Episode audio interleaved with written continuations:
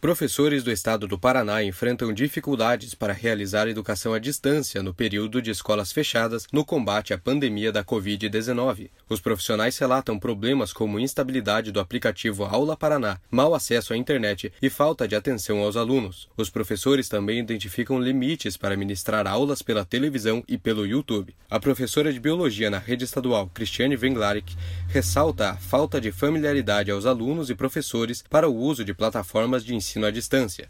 Nem todo professor tem conhecimento de tecnologias da informação e comunicação, de terem nascidos numa, num século extremamente digital, eles desconhecem a funcionalidade dos celulares deles. A professora acredita que manter a suspensão das aulas é necessário para conter o aumento desenfreado do vírus. A professora ressalta que o ensino à distância é a única opção neste momento para não deixar as atividades paradas. Cristiane aponta que o retorno das atividades só deve acontecer quando houver segurança suficiente suficiente. A APP Sindicato publicou nota em que contesta o ensino à distância. A entidade considera que a medida não leva em conta as particularidades dos alunos e acentua as diferenças sociais. Os alunos sem acesso à internet ou televisão devem buscar nas escolas uma apostila de 15 em 15 dias. No caso da educação infantil, cada município decide como desenvolver as atividades. Em Ponta Grossa, conteúdos são transmitidos pela TV educativa, mas não contam como horas-aula. A recomposição deve ocorrer após o retorno do calendário. Já em São Mateus do Sul, atividades da educação infantil estão sendo repassadas a pais de alunos por grupos de WhatsApp.